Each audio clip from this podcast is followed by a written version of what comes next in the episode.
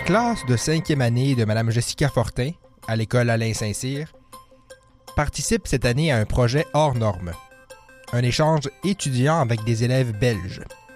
Depuis juin 2023, des communications mensuelles via visioconférence sont établies entre l'école francophone de Yellowknife et l'école Pulseur, dans la commune de Comblain, en Belgique. Piloté par Steve Desmarteaux à l'école Pulseur et Jessica Fortin à Yellowknife, le projet vise à éduquer les enfants sur les différences entre leurs cultures respectives. Selon Jessica Fortin, il s'agit d'une bonne manière d'ouvrir les yeux des enfants sur le monde. On avait planifié de savoir au moins euh, une communication par mois. Euh, alors, ça s'est fait sous forme de lettres de présentation où est-ce que mes élèves ont écrit des lettres et puis on leur a envoyé. Puis, euh, pareillement, eux, ils nous ont écrit une lettre pour que les élèves puissent se présenter. On s'est également aussi envoyé des questions à répondre l'un à l'autre. Comme il y a un décalage horaire important, les élèves ne peuvent pas vraiment euh, communiquer entre eux directement.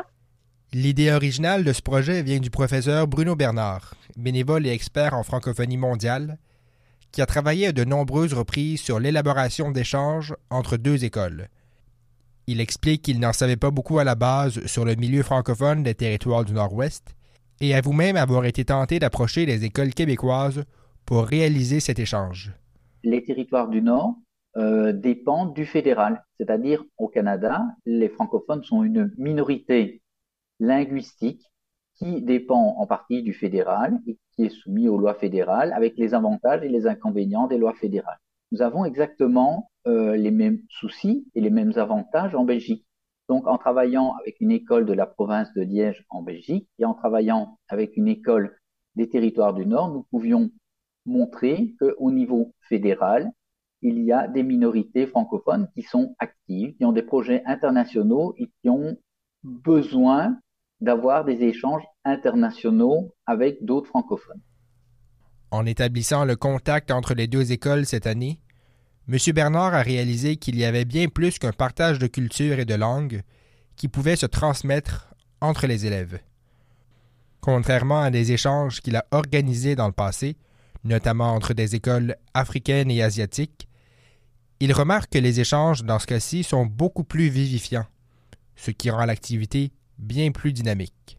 J'ai remarqué cette année, et c'est ça qui est, fantastique dans, la communication actuellement, c'est qu'avec les, vidéos, euh, les enfants se sont projetés, c'est-à-dire que quand on a un échange épistolaire, on est quand même dans quelque chose de dématérialisé, on n'arrive pas nécessairement à mettre un visage, mais ici, avec les échanges vidéo, on est entré dans quelque chose, dans une nouvelle dimension, dans quelque chose de très vivant, de très pertinent.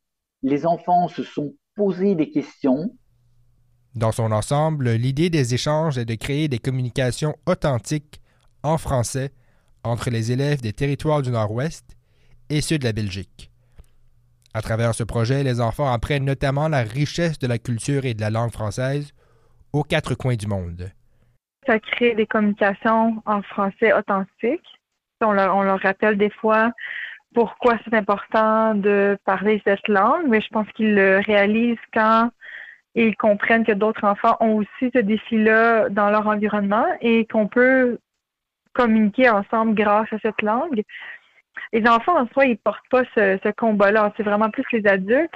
Il faut juste leur permettre de réaliser que tout ce qu'ils peuvent faire avec, avec cette langue-là à travers le quotidien. Les enfants sont également à même de constater plusieurs différences entre le Canada et la Belgique. Madame Fortin en cite quelques-unes. Voir que leur classe est différente, euh, voir que les prénoms sont différents ou se ressemblent, euh, voir que les intérêts aussi, malgré la distance, sont similaires. À la fin janvier, les élèves du Pulseur ont fait parvenir du chocolat belge à leurs homologues franco-ténois pour leur faire découvrir une sucrerie propre de chez eux.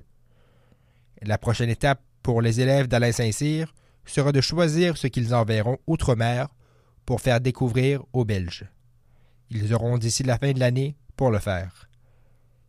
Ici Daniel Biru pour Média Ténois, dans le cadre de l'initiative de journalisme local.